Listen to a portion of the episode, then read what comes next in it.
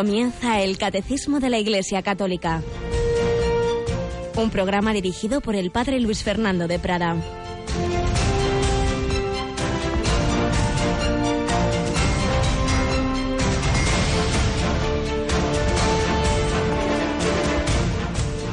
Alabados sean Jesús, María y José. Muy buenos días y muy bienvenidos a esta nueva edición del Catecismo de la Iglesia Católica en esta semana, esta semana ya sexta de Pascua. Estamos en las dos últimas semanas de este largo tiempo pascual.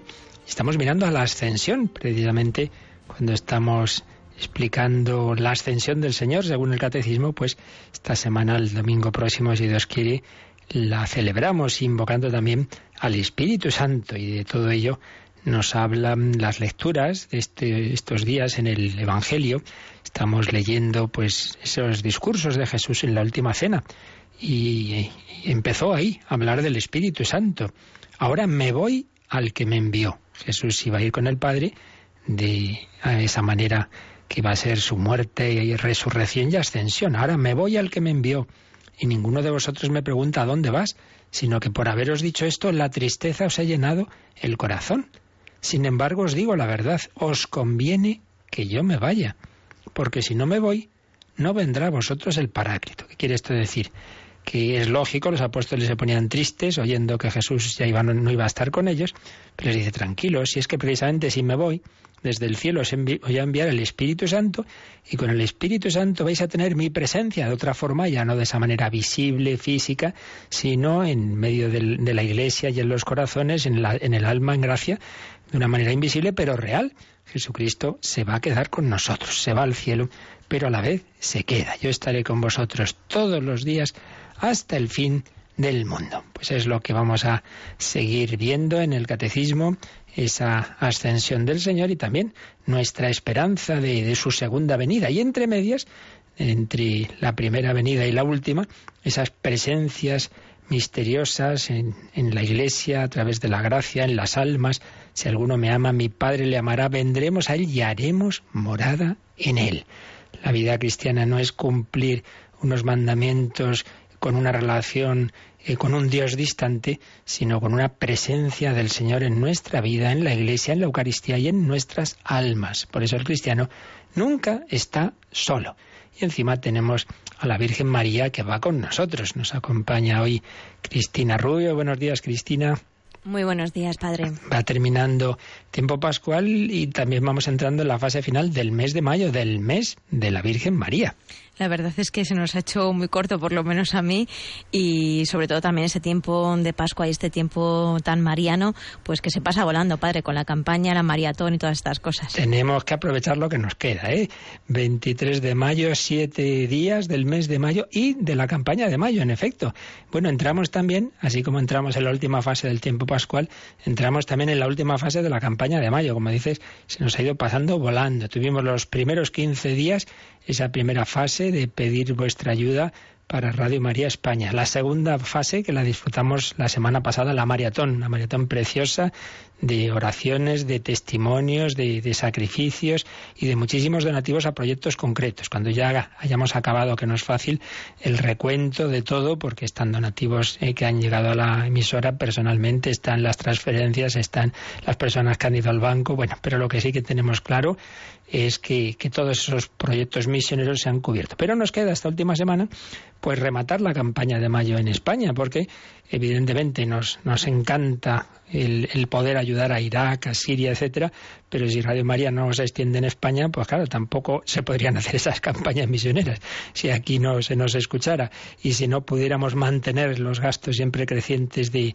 de Radio María en España. Por eso no nos durmamos, también aquí es necesario. Y es que además tened en cuenta que ya no hay más campañas especiales hasta Navidad, medio año en que vamos a depender para gastos especiales de, de la campaña especial de estos días. Por tanto, sí que pedimos que en estos días todo aquel que aún no haya colaborado con Radio María España en este mes de mayo, o quizá no lo haya hecho nunca, porque tenemos la, la, la estimación de que probablemente los oyentes de Radio María que se implican en mayor o menor medida en su sostenimiento, pues eh, no llega probablemente al 15% de los oyentes. Hombre, pues todos los demás, si sois conscientes del bien que esta radio hace, os pedimos ese esfuerzo, os pedimos que, que una ayuda mínima, un, un, euro, pues que todo el mundo pusiera, pues ni haría falta recordar todas estas cosas. Pues ya sabéis, a partir de las 9 de la mañana, de 9 de la mañana a 10 de la noche, siempre hay alguien en el 902 500 518 y luego hay una hora al día en que hay varias personas, que en este caso de hoy será a las 3 de la tarde, de 3 a 4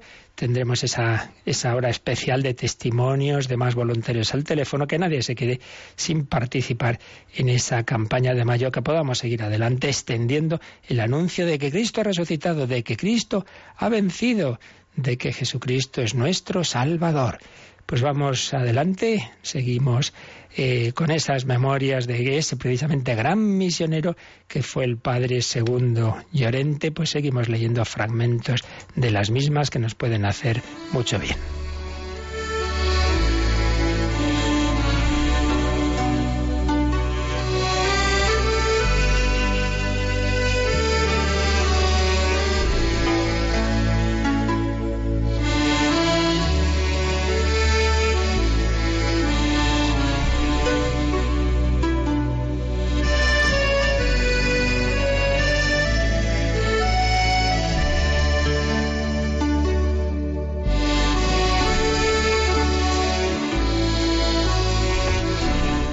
Segundo Llorente, misionero jesuita español en Alaska. Estábamos leyendo fragmentos de sus memorias y estábamos en la parte en que, después de, de, ordenarse sacerdote, de acabar sus estudios en Estados Unidos para aprender bien el inglés, pues iba viajando a lo largo del norte de Estados Unidos y atravesando las tierras que le iban llevando a Alaska.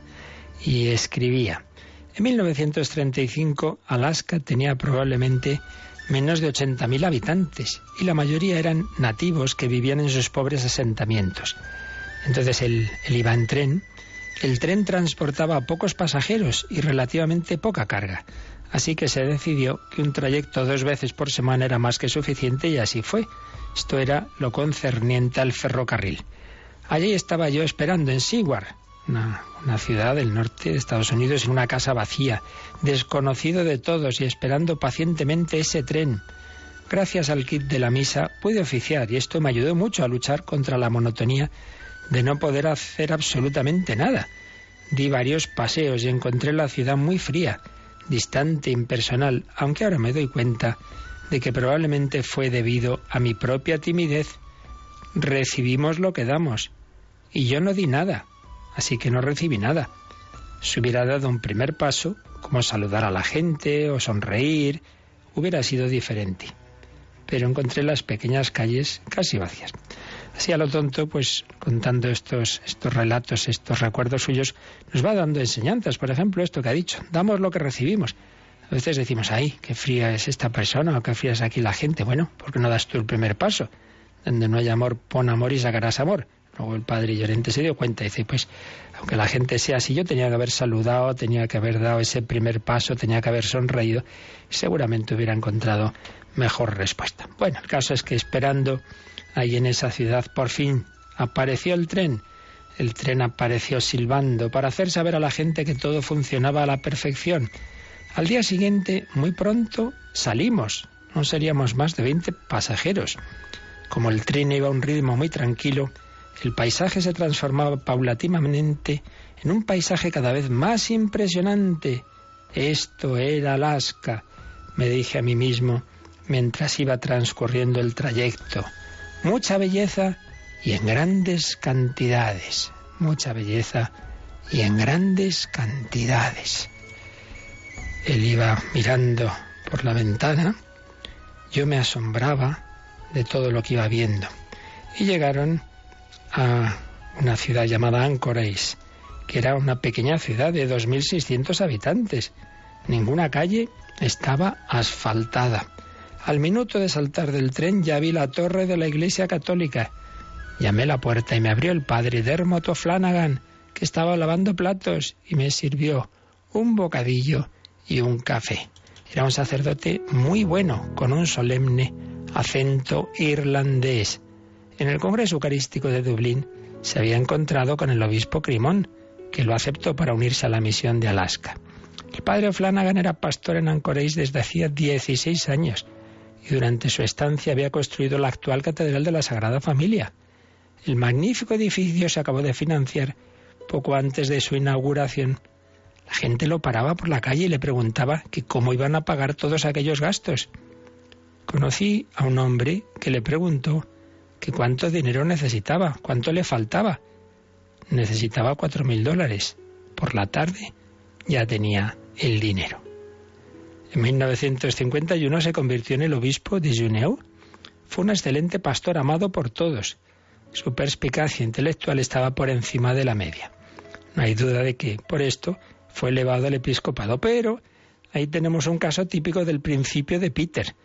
¿Qué es esto del principio de Peter? Hay un famoso libro sobre esto que quiere decir cuando una persona muy competente en una empresa, en cualquier campo, se le va ascendiendo, pero muchas veces ocurre que se le asciende algo que no es lo suyo. Y el que era muy bueno en determinadas labores no lo es en esas otras a las que se le ha ascendido. Pues bien, por lo visto, esto le pasó a este sacerdote que era muy bueno, pero como pastor, como obispo, como obispo, llegó a convertirse en una persona muy tímida, todo asunto quedaba paralizado, no se hacían progresos, se asustó de hacerse cargo de 48 estados y atender a todos, consagraciones de nuevos obispos, bodas de plata, reuniones, sesiones de trabajo. Con el tiempo se encontró en absoluta soledad, pidió dejar el episcopado en 1968, renunció, se lo aceptaron y de nuevo volvió a ser aquel hombre jovial, alegre, genial y con gran corazón. A veces hay quien piensa, oh, ese ya ha conseguido ser obispo. Si es todo lo contrario, si es una carga, y más en estos tiempos, menudo lío. Pero es por servicio, y a veces hay personas que dicen, mire, que de verdad que no, que yo no puedo. Y es lo que le ocurrió a este hombre, un irlandés, que se fue a Alaska y que ahí, pues como tantos otros misioneros, dio su vida. Ahora, en aquel frío mes de septiembre de 1935, estábamos él y yo hablando amablemente con una taza de café en la mano. Ya llegó el momento, me acompañó hasta el tren y partí. Un tren en el que había menos pasajeros que en la anterior etapa. Pronto atravesamos el valle Matanuska, donde más tarde la población se erigiría en una ciudad impresionante, en Palmer. Va contando el padre Llorente, va hablando de esas ciudades. El tren atravesó el valle y llegó a un bosque de pequeños árboles que parecían no tener fin. El cobrador del tren se sentó a mi lado. Inmediatamente nos hicimos amigos. Era un católico de Fairbanks, donde había formado una familia. Entre tanto, estábamos ya aproximándonos al monte McKinley, la montaña más alta de Norteamérica, que estaba totalmente cubierto de nieve. Entonces me asomé a la ventana y exclamé Señor, qué montaña. Me preguntó el cobrador si quería que detuviera el tren para que pudiera contemplarla bien. Yo me quedé pasmado. ¿Iba a parar el tren por mí? Pues sí, señor. Y para demostrar que no estaba soñando, le dije que me encantaría salir del tren y poder contemplar a placer la montaña. En unos segundos el tren se detuvo. Salimos afuera los dos a apreciar el paisaje por poco tiempo, ya que hacía un viento gélido. Otros pasajeros miraban a través de la ventana. Debo admitir que este episodio me ganó para Alaska y a los alasqueños para mí. ¿Podría pasarle esto a alguien en cualquier otra parte del ancho, del ancho mundo? Yo no era nadie, y sin embargo el tren se paró para darme un momento de placer. O quizás yo fuera alguien. Pronto me di cuenta de que en Alaska una persona es el mejor bien que tienen. La gente era muy escasa, vivían lejos unos de otros. El país era muy grande la vida en el exterior estaba expuesta a muchos peligros. Cuando estás en esos caminos eternos, cuando estás en esos caminos, la mejor señal es ver una cabaña con una chimenea por donde sale el humo. Y dentro hay gente. Quizás solo sea un trampero que está desollando un bisón o una rata almizclada. Pero este hombre te va a acoger como a un hermano y te va a dar cobijo. Te dará una taza de café y una litera para que puedas dormir. Agradezcamos a Dios la aparición de ese hombre. No hay nada más angustioso que atravesar largas distancias sin ver a nadie. Hay caminos en Alaska tan largos y tan vacíos de cualquier tipo de vida y la simple presencia de un ser humano es como encontrar un oasis en medio del infinito Sáhara. Antes del ocaso, el tren se detuvo en medio de la nada. Bueno, lo dejamos aquí con esta reflexión de la importancia del ser humano. Una persona vale más que una montaña. En Occidente despreciamos la, vida humana y así nos va con esa natalidad tan baja, con esa extensión del aborto. En esa Alaska veía al padre Llorente como esa soledad, ese no, no haber nadie es lo más duro y como por ello se agradecía esa presencia humana. Pues pidamos al Señor valorar a cada persona única, y irrepetible, es el mayor bien, mucho más que ninguna cosa material. Y para esas familias que se esfuerzan y dicen, ay, pues no vamos a poder tener tal cosa si tenemos otro hijo, pues no lo dudes, es el mayor bien, esa persona humana destinada a la vida eterna. Por eso tantos misioneros han dado su vida terrena en esos lugares lejanos, difíciles, con frío, con soledad, con peligros, porque los seres humanos se encuentren con Jesucristo. Pidamos a Nuestra Señora, pidamos al Espíritu Santo que encienda nuestro corazón y nos dé también un ardor misionero.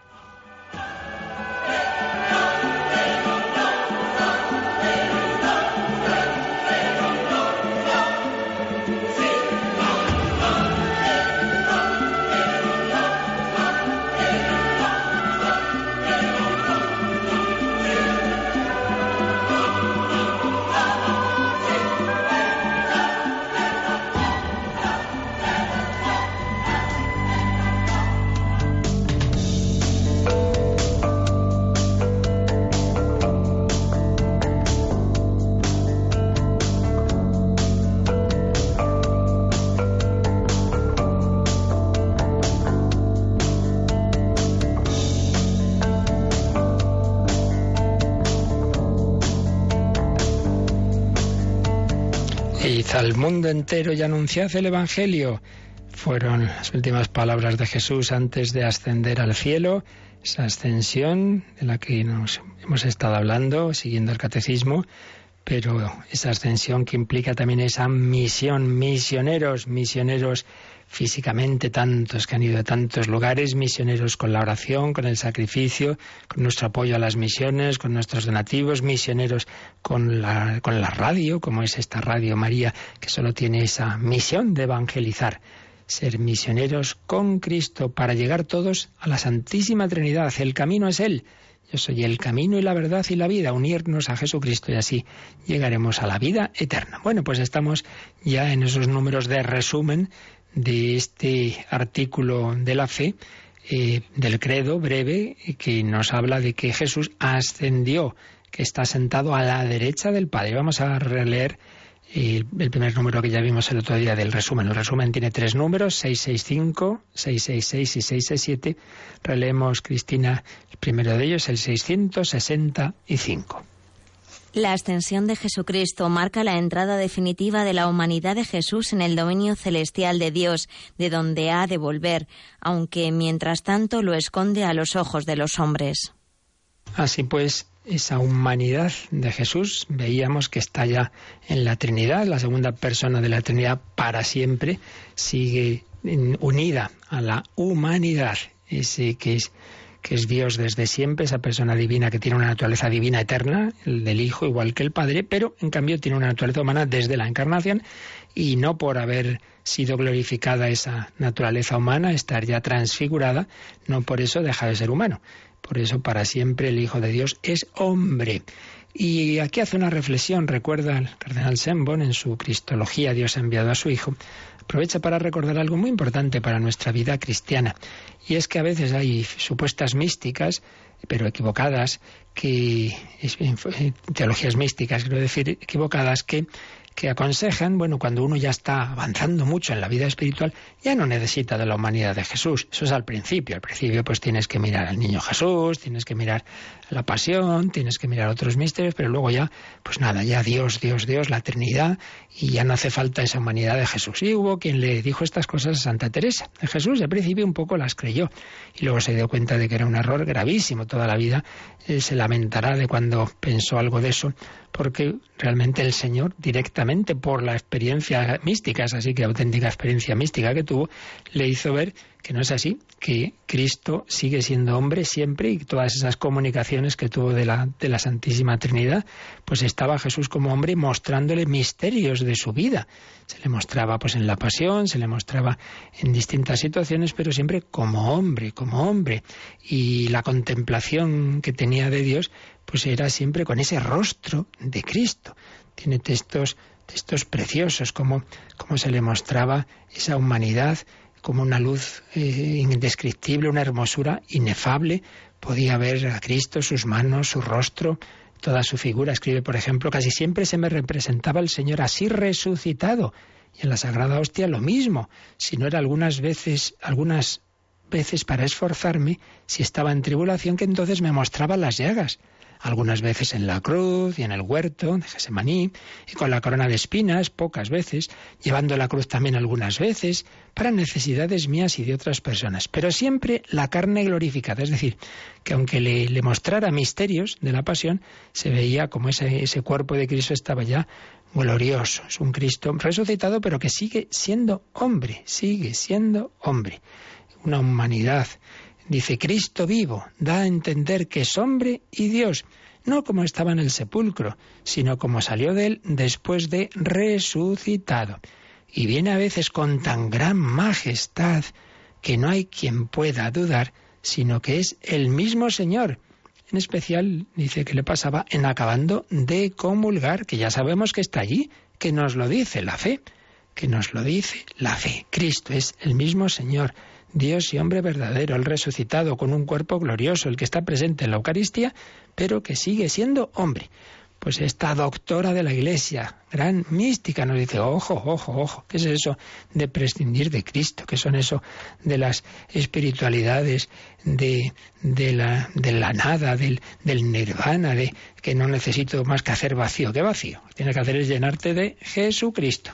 Y ya digo que esto ha pasado incluso dentro del ámbito, ha pasado y pasa dentro del ámbito de la Iglesia Católica, no hay que hacer el silencio y entonces eh, prescindir de toda imagen, ya no hay que mirar a Jesús, pues no es verdad, ese no es el camino. Los grandes santos, Santa Teresa, San Juan de la Cruz, Santa Teresita del Niño Jesús, San Ignacio de Loyola, el Padre Pío, bueno, todos nos dicen que el camino es Cristo y Cristo sigue siendo hombre.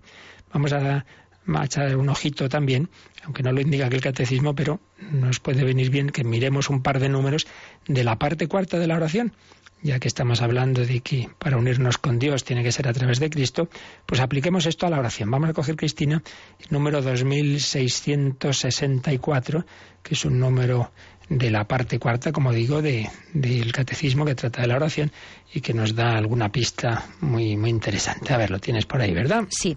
Dice, no hay otro camino de oración cristiana que Cristo, sea comunitaria o individual, vocal o interior. Nuestra oración no tiene acceso al Padre más que si oramos en el nombre de Jesús.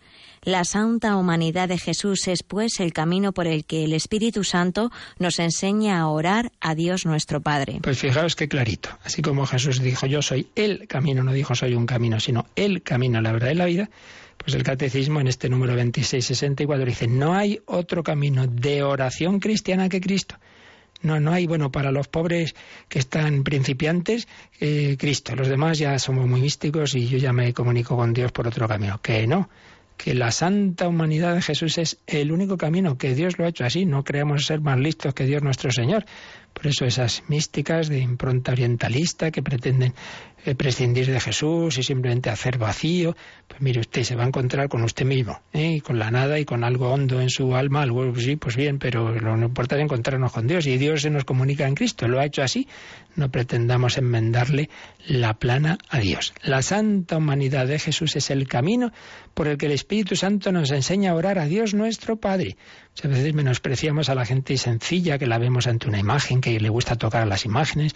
Pues sí, claro que siempre puede haber a veces algo de, de imperfecto en todo ello, pero más peligroso es la soberbia del que se cree que ya él ya va directo a Dios sin, sin esas imágenes, que esto ya toda la historia se ha dado. Vamos a mirar otro número.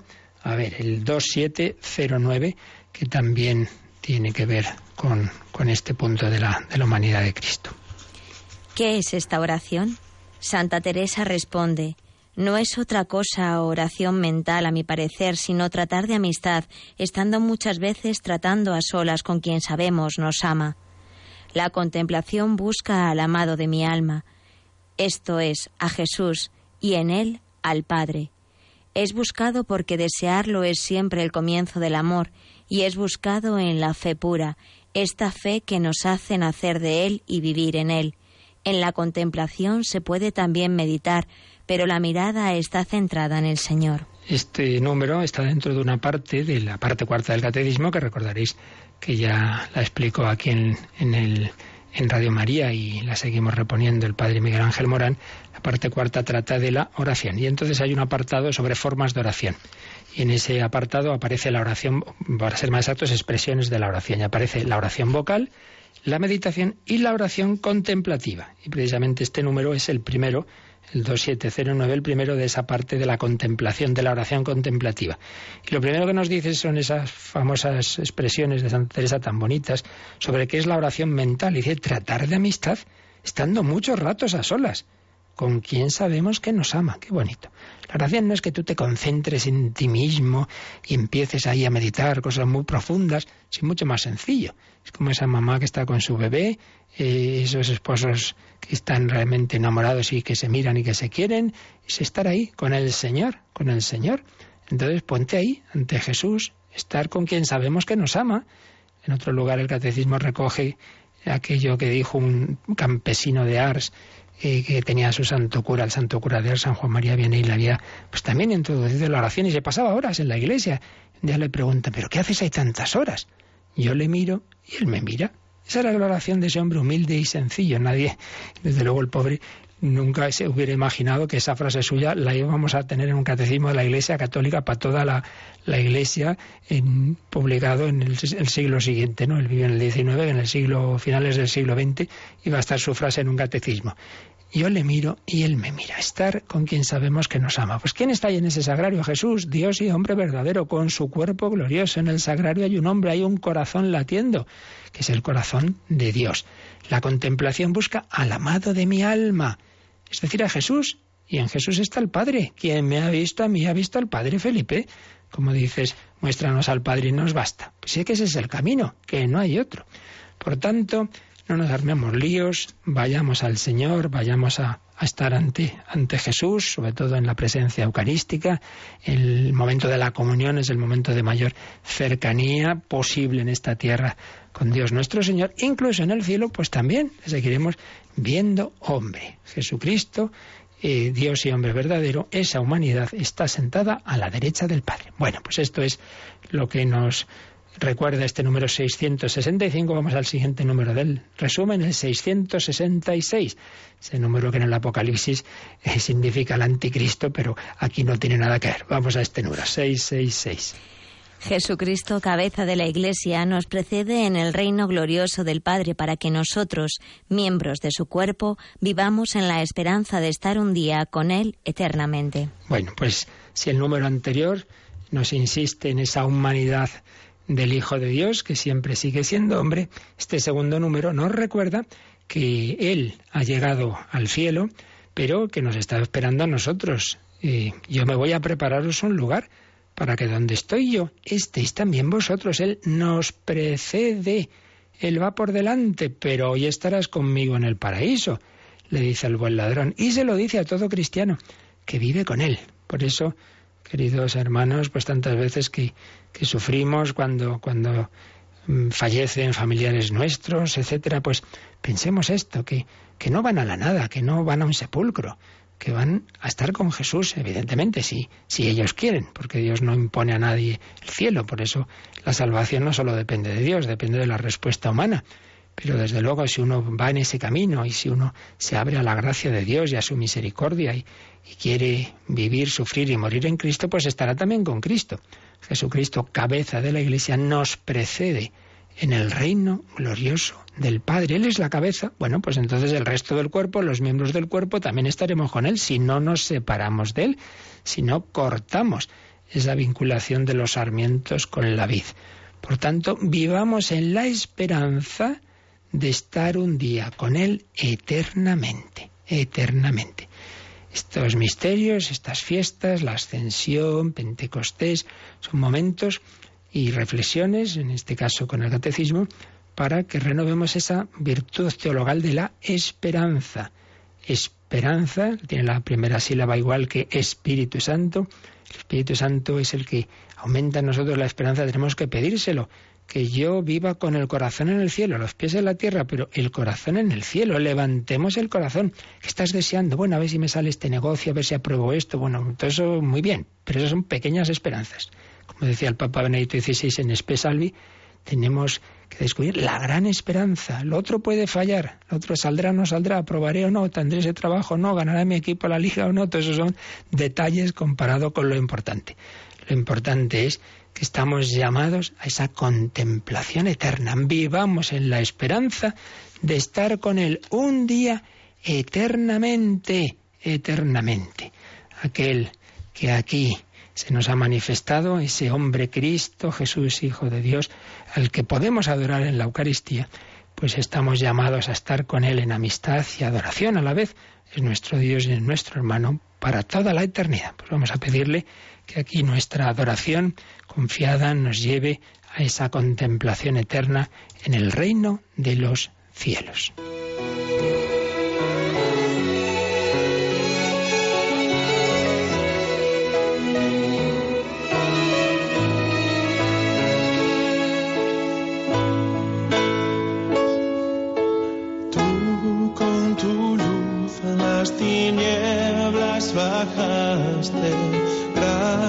A ti pude ver.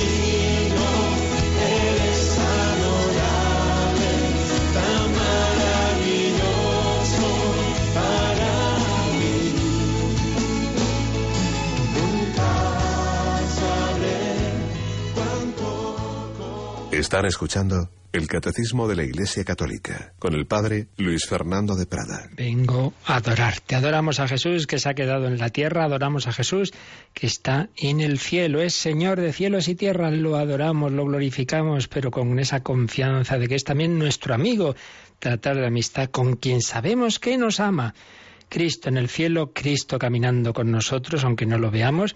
Bueno, también resume, estamos viendo siempre cuando llegamos a los resúmenes, vemos también cómo expresa esto de otra forma, a veces con un lenguaje más juvenil, etcétera, el Yucat, ese catecismo para jóvenes. Vamos a ver cómo resume estos temas el número 110 del Yucat, que se pregunta, ¿por qué es Jesucristo Señor del mundo entero? ¿Y cuál es la primera respuesta, Cristina? Dice Jesucristo es Señor del mundo y Señor de la historia, porque todo fue creado para Él. Todos los hombres han sido salvados por Él y serán juzgados por Él. Señor del mundo, Él ha creado el mundo, Señor de la historia, todos los hombres hemos sido salvados por Él en lo que le toca a Él, lo cual hace falta nuestra respuesta y por eso también seremos juzgados por Él. Cristo es alfa y omega. Fijaos, la primera y la última letra. Esto implica que en medio estamos nosotros, que cada uno de nosotros somos una letra en esa gran obra que el Señor quiere escribir a lo largo de la historia. Él es el autor de ese gran Quijote, de esa gran obra en la que ocurren muchas cosas, buenas y malas, porque la primera y la última letra es suya, sí, pero en medio estamos también nosotros, y no somos letras muertas, somos vivos, podemos responder bien, mal, regular, los santos han dejado de escribir, decía la Madre Teresa, es como un pequeño lapicero en manos de Jesús, pero muchas veces no dejamos que el Señor escriba. Queremos escribir a nuestro aire y nos sale muy mal, muy mal, menos mal que Dios escribe derecho con renglones torcidos y arregla lo que hacemos mal, pero hay cosas que, que si no dejamos no, no va a quitar nuestra libertad y podemos escribir tan mal que acabar separados de Él pero Él sigue siendo Señor de cielo y tierra. Lo sigue explicando el Yucat en la segunda parte, ya el desarrollo más de esa respuesta al 110. Vamos con ella. Él está sobre nosotros como el único ante quien doblamos la rodilla en adoración. Está junto a nosotros como cabeza de su iglesia, en la que comienza ya ahora el reino de Dios. Va por delante de nosotros como Señor de la historia, en quien los poderes de las tinieblas serán definitivamente derrotados y los destinos del mundo se cumplirán según el plan de Dios sale a nuestro encuentro en gloria en un día que no conocemos para renovar y llevar a consumación el mundo. Su cercanía se puede experimentar sobre todo en la palabra de Dios, en la recepción de los sacramentos, en la atención a los pobres y allí donde dos o tres están reunidos en mi nombre.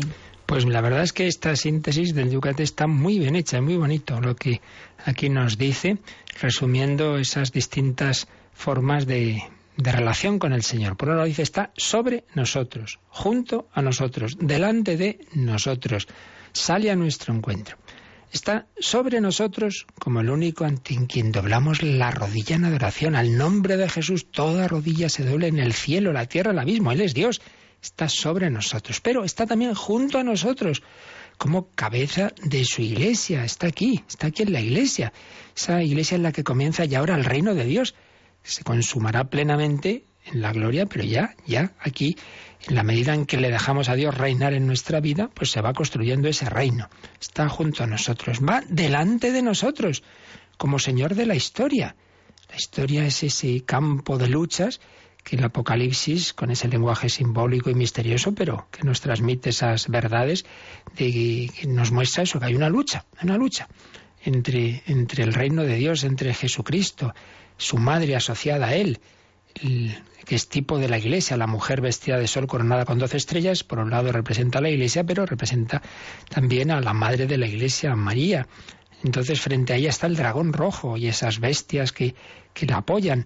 No son contendientes del mismo nivel. Cristo es Dios y el dragón, Satanás y los poderes que la apoyan son criaturas. Pero el Señor les deja un cierto poder porque Él no quita esa libertad de de responder mal y de que nos puedan tentar, sí, pero sabemos que esos poderes de las tinieblas que actúan, que actúan y que ciertamente tienen poder en este mundo, sin embargo, ya fueron derrotados en la cruz y en el final de la historia serán definitivamente derrotados. Entre tanto, pues el Señor permite la tentación para nuestro propio bien, para que maduremos y crezcamos. Sigue diciendo, sale a nuestro encuentro en gloria, sale a nuestro encuentro el Señor en gloria, en un día que no conocemos para renovar y llevar a consumación el mundo. Y, entre tanto, su cercanía se puede experimentar, porque se ha quedado aquí con nosotros, sobre todo en la palabra de Dios, en la recepción de los sacramentos, en la atención a los pobres y allí donde dos o tres estén reunidos en mi nombre. Entonces aquí se nos ha hablado de esas formas de, presencia del, del Señor. Por un lado en su palabra, luego de una manera muy especial en los sacramentos, en los sacramentos, muy particularmente dentro de ellos el de la Eucaristía, la presencia real por antonomasia, que decía Pablo VI, en la atención a los pobres, lo que hagáis a uno de estos a mí me lo hacéis, y allí donde estén dos o tres reunidos en mi nombre, ahí estoy yo en medio de ellos. La oración común, especialmente la oración litúrgica. Bueno, pues un resumen de las principales formas de, de, presencia del Señor. Está en el cielo, pero no nos ha dejado solos. Está también con nosotros aquí en la tierra. Realmente es precioso, pues todo esto que estamos viendo, todo esto que resume aquí el Yucat, porque es lo que nos da la esperanza. El destino final es la gloria, donde nos ha precedido Cristo en nuestra cabeza. Estamos llamados a llegar nosotros, pero por otro lado, en el camino tampoco nos ha dejado solos. No dice, bueno, aquí os espero, allá os las apañéis vosotros. No, camina con nosotros, como caminó con los de Maús. Él va a nuestro lado. Y no solo a nuestro lado, dentro de nosotros. Podemos comulgarlo, podemos recibirlo. Pues si es que el Señor nos lo pone fácil. Esa presencia suya en los sacramentos tan, tan, tan fuerte. Esto es mi cuerpo. Jesucristo nos precede. Bueno, pues vamos ya al último número del resumen, el 667, que va a insistir en otro aspecto. Y es que Jesús en el cielo no está ahí a lo suyo y nosotros aquí eh, a lo nuestro y como separados. No, no, no, no. Él está allí eh, intercediendo por nosotros, sigue ejercitando su misión de redentor y mediador. Vamos a ver cómo lo expresa el Catecismo 667, Cristina. Jesucristo, habiendo entrado una vez por todas en el santuario del cielo, intercede sin cesar por nosotros como el mediador que nos asegura permanentemente la efusión del Espíritu Santo. O sea que Él está intercediendo, tú que estás sentado a la derecha del Padre para interceder por nosotros, está mostrándole al Padre las llagas de su pasión, está con esos brazos extendidos que en la cruz estaban clavados, ahora como el sacerdote cuando extiende los brazos en la Santa Misa, pues Él está allí pidiendo al Padre el qué, pues ante todo el Espíritu Santo esa comunicación del Espíritu Santo. Por eso, por eso dice Jesús a los apóstoles en la última cena, os conviene que yo me vaya, porque desde allí os enviaré el Espíritu Santo. No porque estén peleados y si está aquí Jesús no está el Espíritu Santo, ya se entiende que no es eso, sino que en ese plan de Dios la comunicación del Espíritu Santo es precisamente fruto de la consumación de la redención. Jesús tenía que sufrir, morir, resucitar y ascender al, Padre y desde allí y nos envían el Padre y el Hijo de quienes procede el Espíritu Santo, pues nos envían a ese misionero. Tened en cuenta que realmente hay dos grandes misioneros en la historia.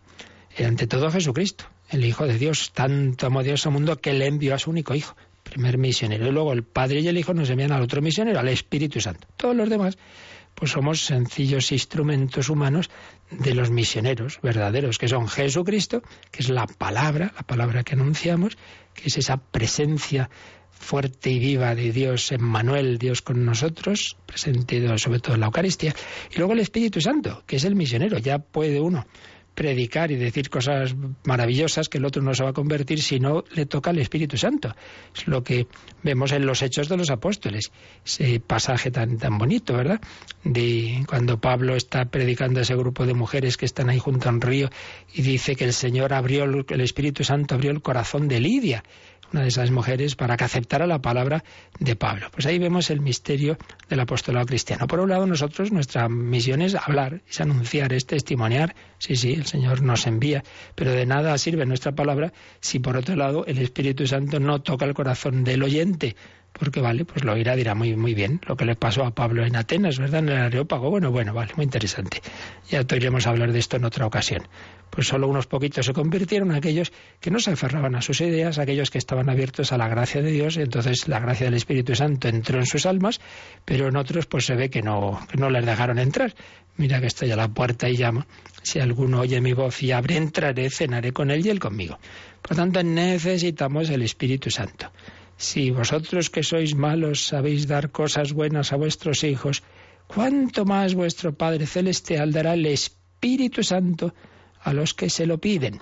Pero en uno de los textos en que aparece esto, según algún gran especialista, propiamente no dice dar al Espíritu Santo a los que se lo piden, sino a los que piden, a los que rezan. Es decir, que lo que Dios siempre concede a cualquier petición nuestra es el Espíritu Santo. Porque eso es lo que siempre nos va a venir bien. Que luego me conceda esto o lo otro, Dios sabe que es lo bueno en definitiva para nosotros, más que nosotros. Si no me conviene esta salud o no, esta, esta curación, este, este éxito, este, lo que sea pero que necesitamos el Espíritu Santo, eso es seguro.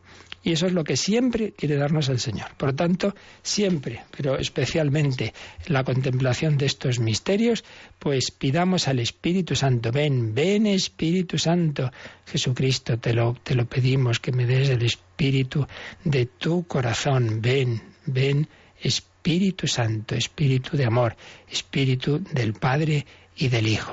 Este es el misterio, el misterio de la redención se consuma ahí, se consuma en la comunicación del Espíritu Santo. Bueno, pues con esto terminamos el resumen que el catecismo hace de este punto de la ascensión. Pero como hemos hecho en otras ocasiones, vamos también a resumir a su vez cómo mm, expone estos, estos grandes misterios el Papa Benedicto XVI en su obra Jesús de Nazaret. Lo que nos dé tiempo hoy y, lo que no, pues ya seguiremos porque lo hace con profundidad teológica, pero a la vez también lo hace de una manera muy provechosa eh, espiritualmente para nosotros. Y yo creo que viene bien que, veamos como, como síntesis de lo que hemos estado viendo, pues lo que expone en el volumen dedicado a, a Jesús de Nazaret desde la entrada en Jerusalén hasta la resurrección, a partir de la página 328, vamos a ver, aquí lo cogemos, 328 os resumo lo, lo que nos dice ahí Benedicto XVI, no como papa, sino como teólogo particular, pero aunque sí lo escribió siendo, siendo papa, ¿verdad?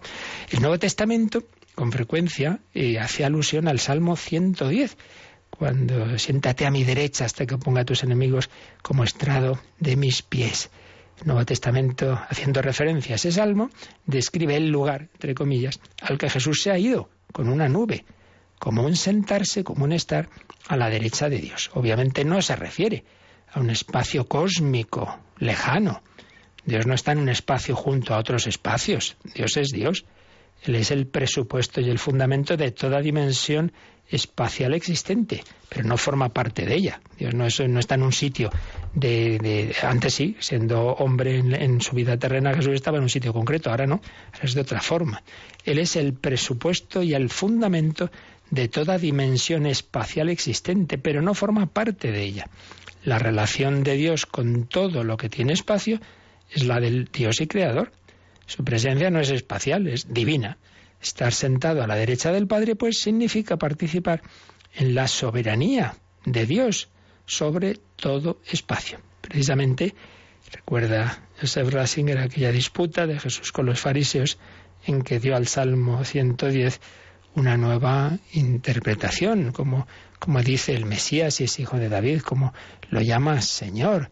El verdadero Mesías es Señor de David. No se sienta sobre el trono de David, sino en realidad sobre el trono de Dios. Pues bien, ese Jesús que se despide no va a un astro lejano, ahí se va a no sé qué estrella, sino que entra en la comunión de vida y poder con el Dios viviente en la situación de superioridad de Dios sobre todo espacio. Por eso no se ha marchado, sino que en virtud de ese poder de Dios está siempre presente junto a nosotros y por nosotros. Es lo que aparece en esos discursos de despedida de la última cena, en el Evangelio de San Juan. Me voy y vuelvo a vuestro lado. Es la peculiaridad del irse de Jesús, que al mismo tiempo es su venir. Se va, pero viene un venir de Jesús. Y por eso hay un nuevo modo de cercanía, de presencia permanente, que nos explicaba antes el Yucat, que Juan pone en relación con la alegría. Por eso podemos entender algo un poco desconcertante, y es que estando los apóstoles tristes y llega luego la ascensión y se va, y dice que volvieron contentos. Pero hombre, si se ha ido, y se dice estaban muy alegres, claro, porque se han entendido por fin que aunque Jesús se haya ido a la derecha del Padre, se ha quedado también con ellos en la iglesia. Puesto Jesús está junto al Padre, en realidad no está lejos, sino cerca de nosotros. Ahora ya no se encuentra en un solo lugar del mundo, como antes. Pensad que antes uno podría decir, oye, ¿dónde está Jesús? Pues mira, Hoy está, ha ido a Nazarí. Ah, vaya, hombre, pues ya no, no puedo verle, está un poco lejos. No, ahora está, está presente, aquí como allí, en, en- esta iglesia y en la otra, y, y está en, en cualquier parte, porque como glorioso y resucitado ya no está limitado por, por las condiciones espaciotemporales. Está presente al lado de todos y todos lo pueden invocar en todo lugar y a lo largo de la historia. Y a lo largo de la historia. Bueno, mañana seguiremos porque vale la pena luego una comparación muy bonita para que entendamos esa presencia de Jesús junto a nosotros, pero yo creo que tenemos ya bastante materia para hoy, pues quedarnos en este día dando gracias al Señor de que nos ha ido a preparar lugar, de que nuestra vida tiene un destino que no es la nada, es la vida eterna, de que hay un camino para llegar a ese destino, que es Jesucristo, que hay una cercanía, que hay una presencia, que hay alguien que va a nuestro lado, que se ha quedado presente de una manera muy especial en la Eucaristía, pero también en esa persona con la que vas a estar hoy. Eh, lo que hagáis a uno de estos a mí me lo hacéis, en ese pobre, en ese enfermo, las circunstancias de la vida, todo es ocasión para que se nos manifieste Jesucristo. Es nuestro Señor y nuestro Redentor. Pues lo meditamos, lo rezamos y si queréis también ahora alguna consulta, un comentario de esto u otro tema, pues eh, lo podéis hacer como ahora nos recordarán.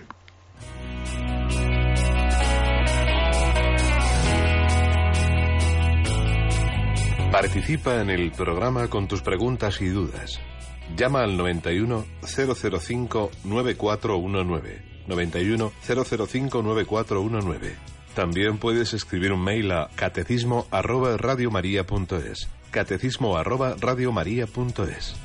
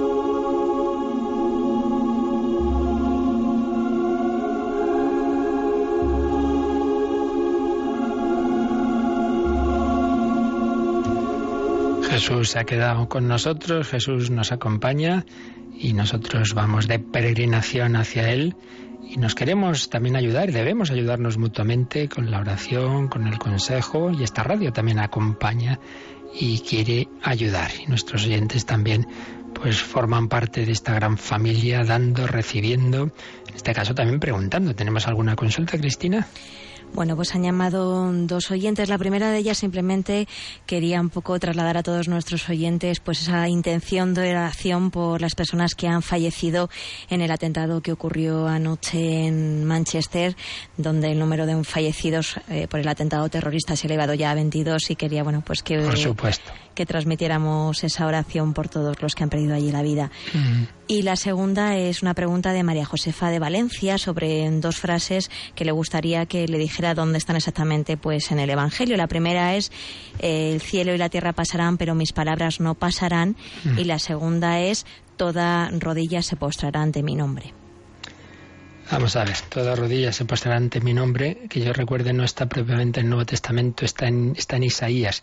Pasa que ahora así de repente no, no, no, no lo voy a encontrar, ¿no? Pero sí, está, está en Isaías, lo que pasa es que está de trasfondo del, del cántico de Filipenses 2. A nombre de Jesús toda rodilla se doble en el cielo, en la tierra, en el abismo. Entonces es fácil, en cualquier Biblia, si uno mira en, en, ese texto de Filipenses 2, cualquier libro un poquito eh, grande, comentada, normalmente te pone ahí las referencias. Entonces ahí te vas a encontrar, te dirá el texto de, de Isaías, eh, que está de, de, trasfondo, digamos, o que tiene que ver con, con, ese. Y luego el cielo y la tierra pasarán, mis palabras no pasarán, pues tampoco ahora mismo en un instante lo, lo bueno, quizás sí, pero, pero tendría que, mirarlo y no creo que nos dé ya tiempo ahora. Eh, pero en cualquier caso está, si no me equivoco, en el discurso escatológico de Jesús. Y eso aparece hacia el final de los evangelios sinópticos, cuando ya antes de la pasión, tiene, suele estar ahí, ¿verdad? Donde es donde lo encontramos, en Mateo y Lucas, eh, no recuerdo si en Marcos también, aparecen esas, esas palabras de, de, Jesús sobre el fin de la historia. Entonces, eh, creo que es ahí donde dice esto, ¿no? El cielo y la tierra pasarán, mis palabras no, no pasarán. La verdad es que es fácil, bueno, si me esperan un momentito, eh, tenemos hoy día en Internet, ¿verdad? Es fácil que muchas veces escribes una, una frase de estas y, y enseguida, enseguida lo encuentran. Vamos a ver si nos da tiempo antes de que se nos vaya el tiempo del programa y lo miramos. Eh, pero sí que es un sistema muy facilito. Escribes una frase de la, de la escritura y normalmente te va a aparecer alguna página donde te, te diga dónde está. Vamos a ver, escribimos aquí, el cielo y la tierra pasarán. Y así también aprendamos todos a buscar las cosas. Aquí está, aparece la frase. Mateo 24, 35. Sí, es hacia el final, como decía, de, del, Evangelio de San Mateo. Y lo tendremos, supongo, también en, la, en los paralelos de, de Lucas. Y, y, ahí pues lo puede ver. Mateo 24, 35. Muy bien. Pues a buscar esa palabra del Señor en el día a día, a buscar esa presencia de Cristo, especialmente en la Eucaristía, en la confesión, donde Jesús quiere sanarnos y curarnos, y seguimos en, en, ese, en esa peregrinación al encuentro con Cristo sentado a la derecha del Padre. Yo os recuerdo que seguimos también nuestra peregrinación en Radio María, que os pedimos vuestra ayuda, que terminada la campaña misionera de la maratón, seguimos necesitando ahora pues para que Radio María en España siga adelante, siga extendiendo, podamos adquirir nuevas frecuencias, podamos hacer frente a los gastos especiales, que ya no va a haber campañas extraordinarias hasta Navidad, medio año. Así que esta semanita, por favor, ahora un empujoncito para esos donativos a la Radio María de España y particularmente hoy de 3 a 4, una hora menos en Canarias, tendremos un programa especial. La bendición de Dios Todopoderoso, Padre, Hijo y Espíritu Santo, descienda sobre vosotros. Alabado sea Jesucristo.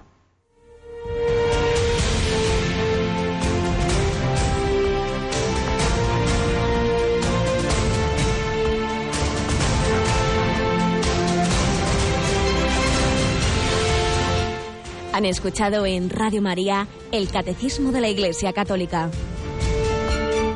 Un programa dirigido por el Padre Luis Fernando de Prada.